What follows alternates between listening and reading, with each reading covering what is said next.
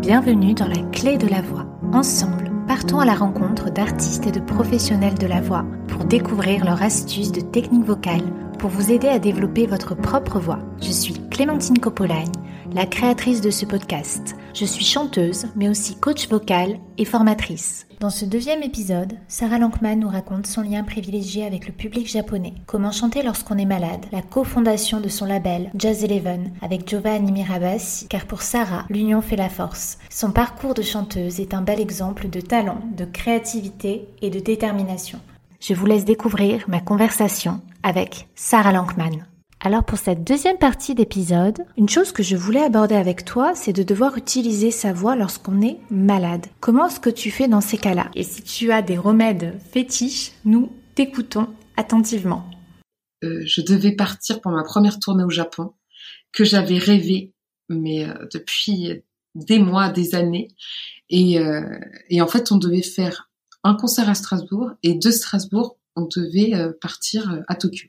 En fait, j'étais allée voir un, grand phoniatre à Paris qui s'appelle euh, le docteur Bianco, qui voit un peu toutes les, chanteuses et les chanteurs de, France et même euh, il y a des Américains, il y a plein de gens, surtout dans le lyrique en tout cas. Et j'étais allée le voir pour m'assurer que tout allait bien. Il m'avait prescrit je sais pas combien euh, de médicaments, mais souvent des choses assez naturelles avec des gouttes d'huile essentielle et machin. S'il y avait quoi que ce soit là-bas, donc j'étais partie avec un ballotin, vraiment un truc énorme de, médicaments. Pris des précautions, mais vraiment de malade, même de ce que je mangeais, tout pour pas avoir de choses qui piquent et tout. Bref, je prends le train pour aller à Strasbourg et là je commence à avoir mal, comme un début de trachéite. Je me dis c'est pas possible. Moi, je crois en plus que le corps et l'esprit sont reliés. Donc je me dis, est-ce qu'il y a quelque chose que je n'ai pas dit Est-ce que mon corps essaye de me dire quelque chose Voilà. Et ça passait pas. Et plus j'arrive à Strasbourg, et plus ma gorge, voilà, devient sèche, quoi. C'est vraiment le désert du Sahara.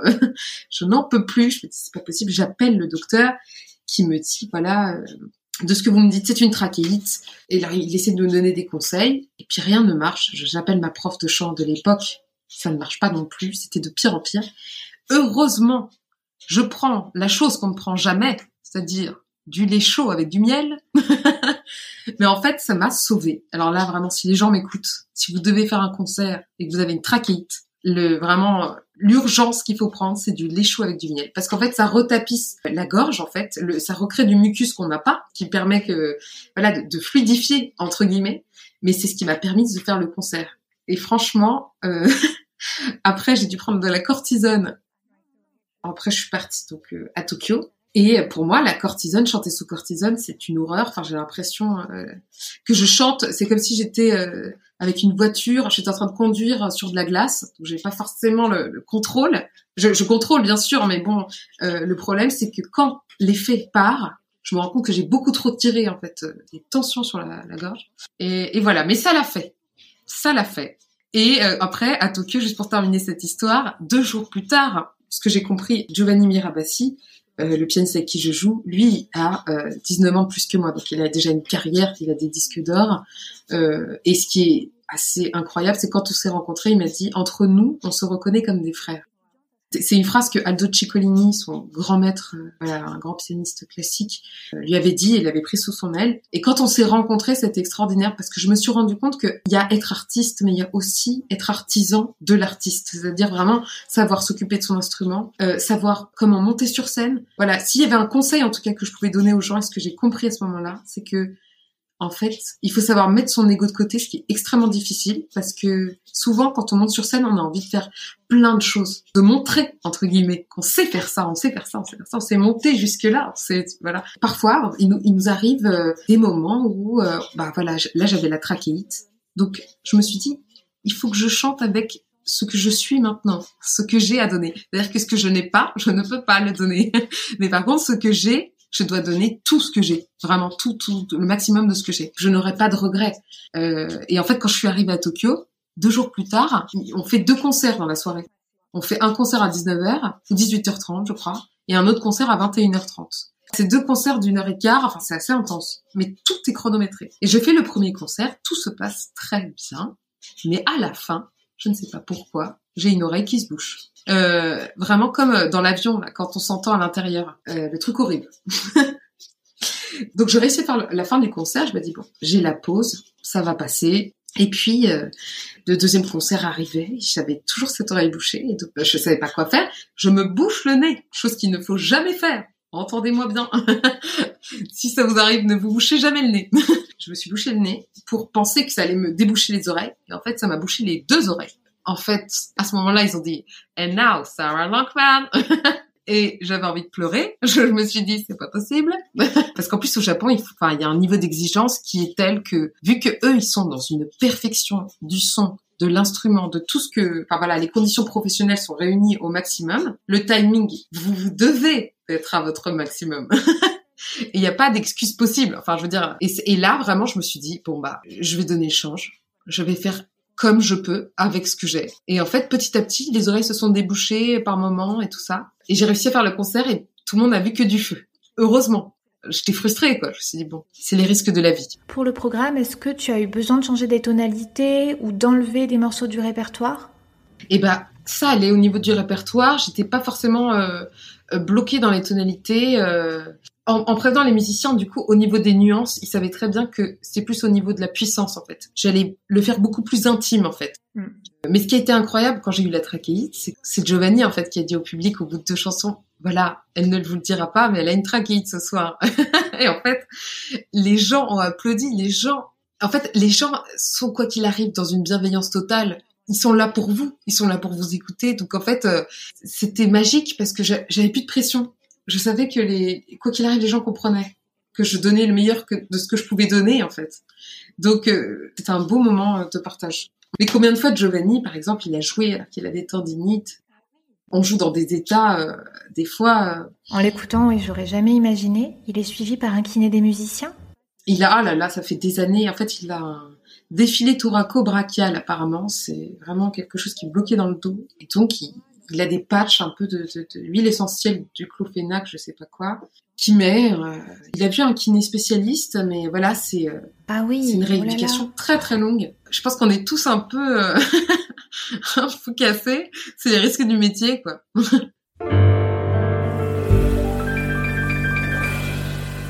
Here's the moon.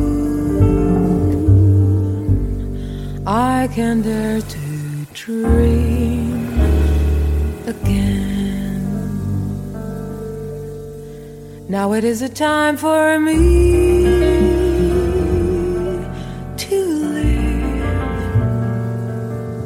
with all the things I can't forget, with all the tears I can't regret.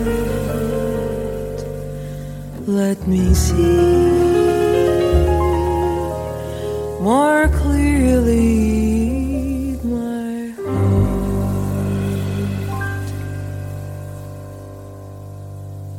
Tu as parlé hein, d'être concentré sur le moment présent sur scène. Est-ce que tu as une méthode de préparation mentale ou de sophrologie ou de méditation que tu utilises juste avant d'aller sur scène pour pouvoir utiliser ton plein potentiel ou te recentrer, quelque chose qui t'aide et qui pourrait aussi aider les auditeurs? Avant de chanter, souvent je me fais une méditation. Alors euh, je pense que chacun euh, peut trouver sa forme de méditation.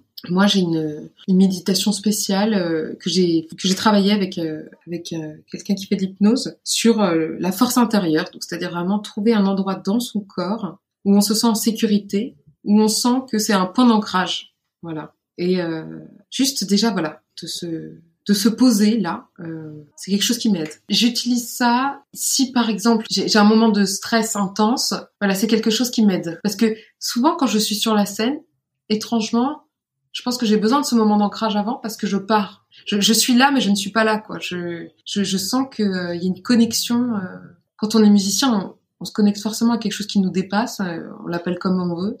Et j'ai besoin, en fait, je pense avant, d'être de, d'être ancré pour. Oui, pour pouvoir faire le lien, être canal. Voilà, exactement. Non, mais complètement. Enfin, je, je suis complètement là-dedans. oui, moi aussi. En dehors du yin yoga, est-ce que tu entraînes ton souffle? Là, ces derniers temps, euh, j'avoue que je n'ai pas le temps de travailler ma respiration euh, d'une autre manière. Je, vraiment, c'est uniquement des fois avec euh, des méditations sur le moment présent où là je me connecte. Mais c'est vrai que voilà, essentiellement sur le yin yoga. Mais si tu as d'autres techniques, ça m'intéresse. alors j'aime beaucoup faire travailler le souffle sous forme de jeu. Avec l'aspect visuel, j'utilise des petits accessoires. Je les faisais gagner à chaque séance à mes élèves lorsqu'ils avaient franchi euh, un palier ou une note.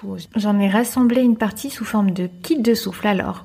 Pour ceux qui écoutent le podcast, vous pouvez en gagner un. Il faut mettre 5 euh, étoiles sur iTunes et me laisser un petit commentaire. Je tirerai au sort un gagnant et je l'annoncerai sur Instagram. Ou sinon, vous pouvez directement en commander euh, sur mon site internet dans les notes de l'épisode. Et sinon, davantage hein, dans l'optique du yin yoga et de la méditation dont tu parlais tout à l'heure, je trouve que dans la journée du concert et juste avant d'aller sur scène, la cohésion cardiaque fonctionne très bien. Donc c'est 5 secondes d'inspiration suivi de 5 secondes d'expiration pendant minimum 5 minutes. Ça aide à ralentir et à réguler le rythme cardiaque. C'est quelque chose qu'on peut allier à de la visualisation positive. Bien sûr. Ah, c'est très bien à savoir ça. Je retiens. Oui.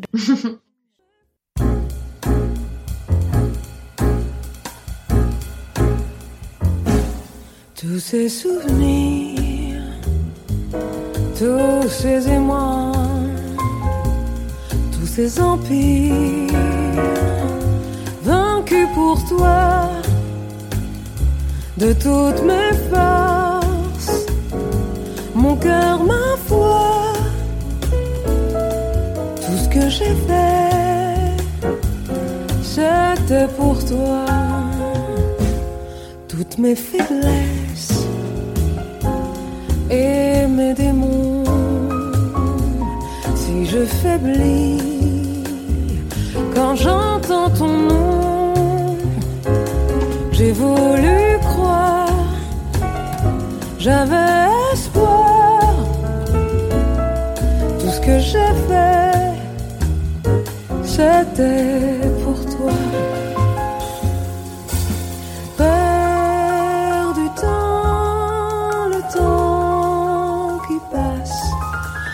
flotte dans ma vie. Est-ce qu'un autre m'attend là-bas? Je reste ou je m'enfuis? J'attends un mot. J'attends pas toutes mes chansons amour-là. J'ai voulu croire, j'avais espoir. Tout ce que j'aimais, c'était en toi.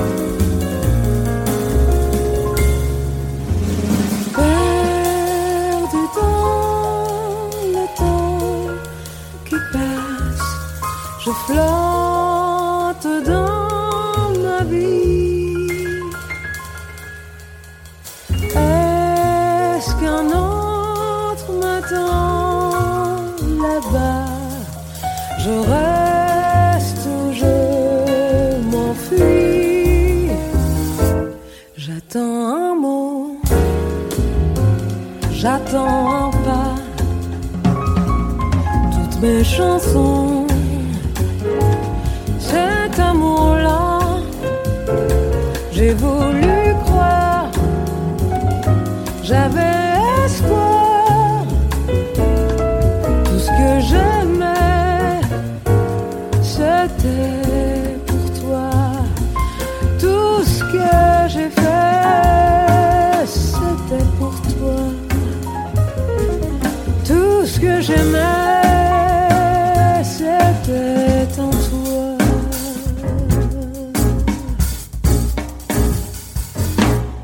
tu veux bien nous livrer l'un de tes plus beaux souvenirs en tant que chanteuse euh... C'est drôle parce que c'est pas forcément les premiers qui viennent à l'esprit. Euh... c'est mon côté voilà euh, dramatique. Euh... Ça c'est le cerveau humain qui a tendance à retenir le négatif.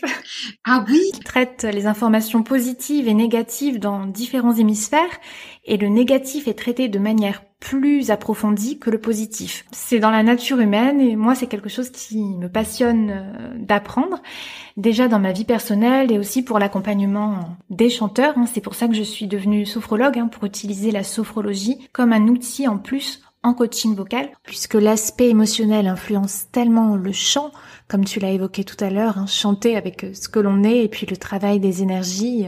Mais on va en revenir à l'un de tes meilleurs moments de carrière.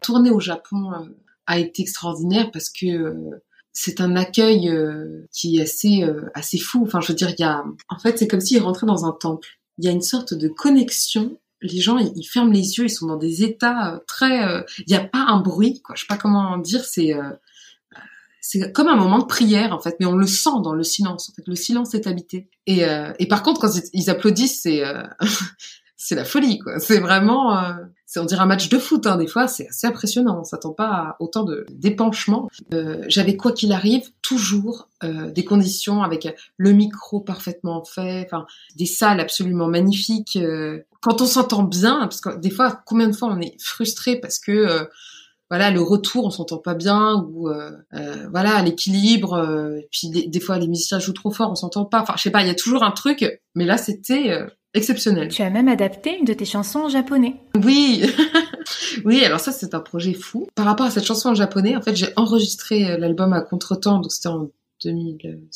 2017 que je l'ai enregistré. On est parti en Thaïlande, alors un projet fou. En fait, on n'avait pas de producteur, il y avait il y avait vraiment rien. avec Giovanni, on a décidé de monter un label parce que lui, euh, avec sa carrière, euh, moi, avec, euh, j'ai envie de dire, l'espoir d'une carrière, on s'est bien trouvé. C'est-à-dire que lui, il était un peu désabusé du métier. Voilà, c'est vrai que c'est un métier quand même assez usant où on est censé tout faire, la promo, tout ça. Voilà, vraiment mettre les mains à la pâte. À la fois, moi, j'avais l'énergie en fait et l'envie de changer les choses. On a réussi à, à se dire, on va monter un label qui s'appelle Jazz Eleven en hommage à Ocean Eleven, parce qu'on va faire le casse du siècle. Vous étiez 11. Voilà, exactement. En fait, ce qui s'est passé, c'est qu'on s'est retrouvé en Thaïlande. Alors, pourquoi la Thaïlande? On s'est rendu compte que ça coûtait moins cher, vu qu'on avait une équipe internationale, c'est-à-dire qu'il y avait Gene Jackson, qui est américain, mais qui habite à Tokyo. Toku, bah, qui habite aussi à Tokyo. Euh, Gianluca Renzi, qui lui est italien, mais habite New York. Nous, on habitait à Paris. Le faire en Thaïlande, et ben ça coûtait moins cher que le faire à Paris, ce qui peut paraître complètement fou, mais c'était le cas. Et en fait, ils faisaient des packages de 10 jours, donc c'était un studio vraiment de pop, il y avait Jamiroquai, plein de gens qui avaient enregistré là-bas. Souvent dans la pop, c'est pas du tout les mêmes budgets que dans le jazz, c'est-à-dire que les gens ils rentrent en studio, des fois ils ne savent même pas ce qu'ils vont enregistrer. Ouais ils font des tests, des voilà. Nous, on a tellement pas de budget dans le dans le jazz que souvent en fait euh, on enregistre en deux jours, trois jours grand maximum. Et donc on s'est dit mais en dix jours, pas possible. Le package c'était dix jours. Et ben on s'est dit bah on va faire trois albums. on a fait un truc complètement fou. On a fait euh... en fait fait mon album à contretemps. On a fait l'album de Giovanni, qui lui, alors c'est un album qui n'est sorti qu'au Japon pour l'instant, qui s'appelle Mitaka Calling. C'est un album sur toutes les musiques de Hayao Miyazaki, euh, reprises en trio jazz. Est-ce que tu peux nous en dire plus? Euh, Princesse Mononoke, Le Voyage de Chihiro, enfin. D'accord, d'accord, d'accord. Oui, les films d'animation japonais. Voilà, des musiques magnifiques. Voilà, et donc en fait, il a donc il a fait en trio en personne a offert un dessin qui est un spoil du prochain film qu'il est en train de faire depuis des années euh, pour la pochette de l'album. Et, euh, et, donc on s'est battu pour mettre un poster dedans. Enfin voilà, c'est une édition japonaise et on essaye de, le, de la faire venir en France. Et en fait, le dernier album, c'était euh, les chansons italiennes. On a refait encore après par la suite euh, une autre partie à Paris plus tard. On a fait que d'enregistrer. Et donc on s'est retrouvé à 11 en studio. Et nous est venu le titre, voilà, Jazz Eleven on s'est dit, mais euh, voilà, chacun a sa spécificité, chacun, l'union fait la force en fait. On a des projets fous, les, projets de sortir des albums, de d'être indépendant sur la pochette qu'on a envie de faire, comment on a envie de le faire. Et donc tout ça pour raconter la version japonaise, c'est que j'avais fait tout mon album à contre-temps. À la fin, il nous manquait une chanson bonus parce que souvent, en fait, on a un, un distributeur japonais et pour le marché japonais, ils aiment avoir une chanson bonus. La question, c'était de se dire, est-ce que sur la loi de contre-temps, la chanson que j'ai fait en japonais, elle s'appelle On s'est aimé. donc en fait, on se disait, l'ingénieur du son me dit, et pourquoi pas la faire en anglais? Et euh, je dis, ah bah pourquoi pas? Et puis je demande à Giovanni, qui a toujours des, je l'appelle un peu Monsieur Irma, parce qu'il a toujours des idées absolument folles. Et euh, il me dit, et pourquoi pas en japonais? J'ai dit, ah bah oui, sauf que alors, pour faire traduire cette chanson en japonais, il a fallu demande à cinq japonais de la traduire parce que c'est pas si facile que ça. C'est-à-dire que il faut que les paroles et la musique soient connectées. C'est-à-dire que si une mélodie monte et que le texte dit, euh, un moment c'est passe les jours et les saisons. En fait, dans la traduction en japonais, ça voulait dire descendent les jours et les saisons. Si je traduis. Et en fait, pour eux, c'était impossible d'avoir une mélodie qui monte et de dire que quelque chose descend. Alors il y a eu des prises de tête, hein, une sorte de conciliabule, parce qu'en plus il y a des termes que les hommes et les femmes n'emploient pas pareil. Voilà. Je passe les détails parce que je ne, je ne sais pas. Mais voilà, du coup, il y a eu cette fameuse version en japonais. Et puis, il a fallu me coacher. À part dire, voilà, de quelle heure à quelle heure ouvre le bureau de poste, ce qui est une phrase un peu toute faite que j'ai apprise là-bas, et dont je ne pourrais recevoir de réponse, parce que je n'ai pas encore le vocabulaire adéquat, je ne sais pas parler japonais.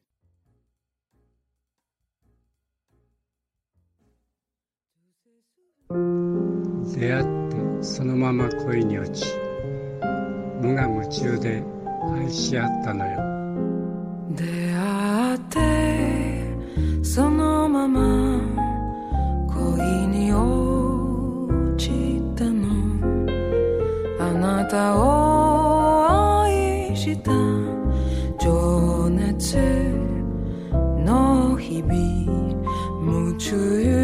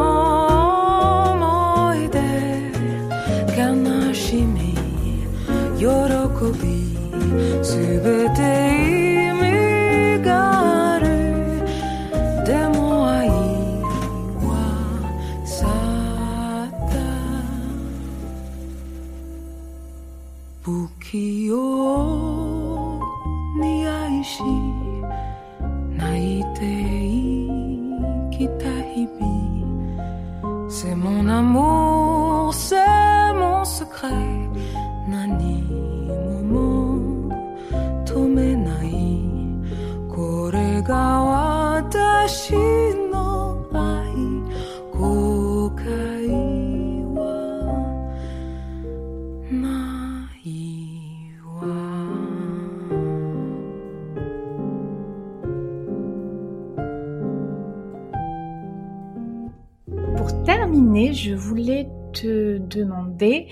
As-tu des conseils à donner aux auditeurs, euh, chanteurs, chanteuses qui écoutent? Quels sont selon toi les meilleurs moyens pour progresser?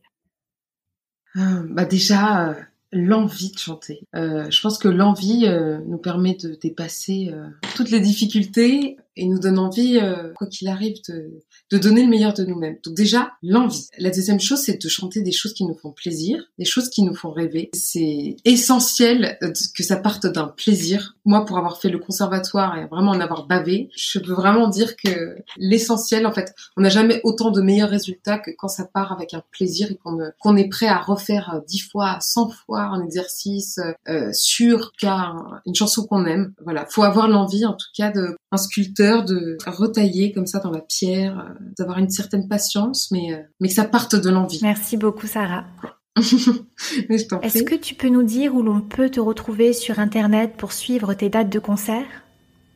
Eh bien, sur mon site internet, saralankman.com, euh, voilà, ou sur jazzeleven.com. Mais euh, voilà, il y aura toutes mes dates euh, à jour. Et tu es aussi sur les réseaux sociaux Instagram, Facebook, Twitter, et j'en passe. ah, mais merci à toi Clémentine et, au plaisir de t'écouter également. Oui. La clé de la voix, c'est fini pour aujourd'hui. Je vous dis à la semaine prochaine. N'hésitez pas à recommander le podcast à vos proches, à mettre une évaluation 5 étoiles et un petit commentaire sur la plateforme d'écoute pour le soutenir. D'ailleurs, je tirerai au sort l'un d'entre vous qui aura fait cela. Il gagnera une analyse personnalisée sur sa voix d'après un enregistrement audio ou vidéo ou bien mon kit de souffle que j'ai créé pour mes élèves. Pour aller plus loin, rendez-vous sur la clé de la voix.com. Je vous dis à mercredi prochain. Merci d'avoir écouté jusqu'au bout. Pour retrouver les liens mentionnés, c'est sur la description. N'hésitez pas à nous taguer, que ce soit sur Instagram ou sur votre réseau social préféré. On se quitte sur la belle voix de Sarah Lankman sur une reprise de Charles Aznavour, parce que...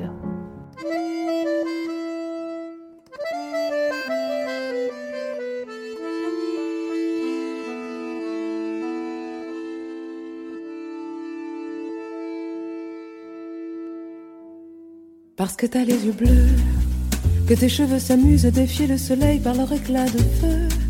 Parce que tu as 20 ans, que tu crois que la vie comme un fruit vermeil que l'on cueille en riant. Tu te crois tout permis et n'en fais qu'à ta tête. Désolé un instant, prêt à recommencer. Tu joues avec mon cœur comme un enfant gâté qui réclame un joujou pour le réduire au mieux. Parce que j'ai trop d'amour, tu viens voler mes nuits du fond de mon sommeil et fais pleurer mes jours. Mais prends garde, chérie, je ne réponds de rien. Si ma raison s'égare et si je perds patience, je peux d'un trait rayer nos cœurs d'une existence dont tu es le seul but et l'unique lien. Parce que je n'ai que toi. Mon cœur est mon seul maître et maître de mon cœur, l'amour nous fait la loi. Parce que tu vis en moi et que rien ne remplace les instants de bonheur que je prends dans tes bras. Je ne me soucierai ni de Dieu ni des hommes. Je suis prête à mourir si tu mourrais un jour. Car la mort n'est qu'un jeu comparé à l'amour. Et la vie n'est plus rien sans l'amour qu'elle nous donne. Parce que je suis au seuil d'un amour éternel. Je voudrais que mon cœur n'emporte pas le deuil.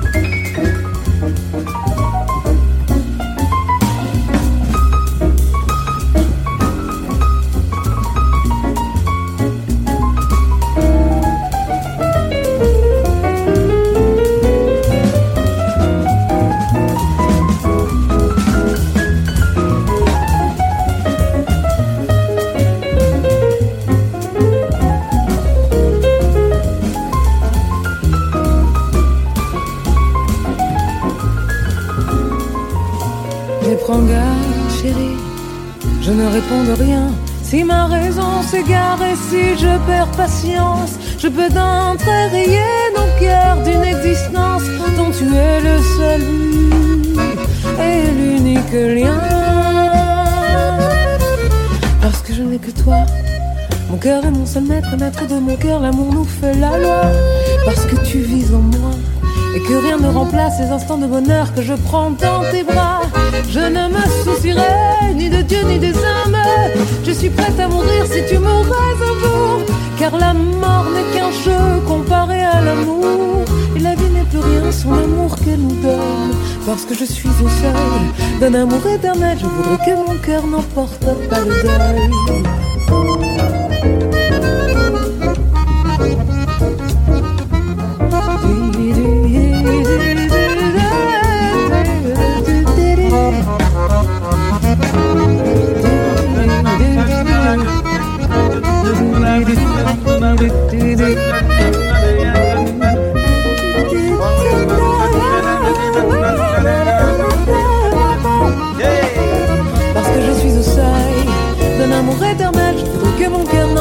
Pas le deuil.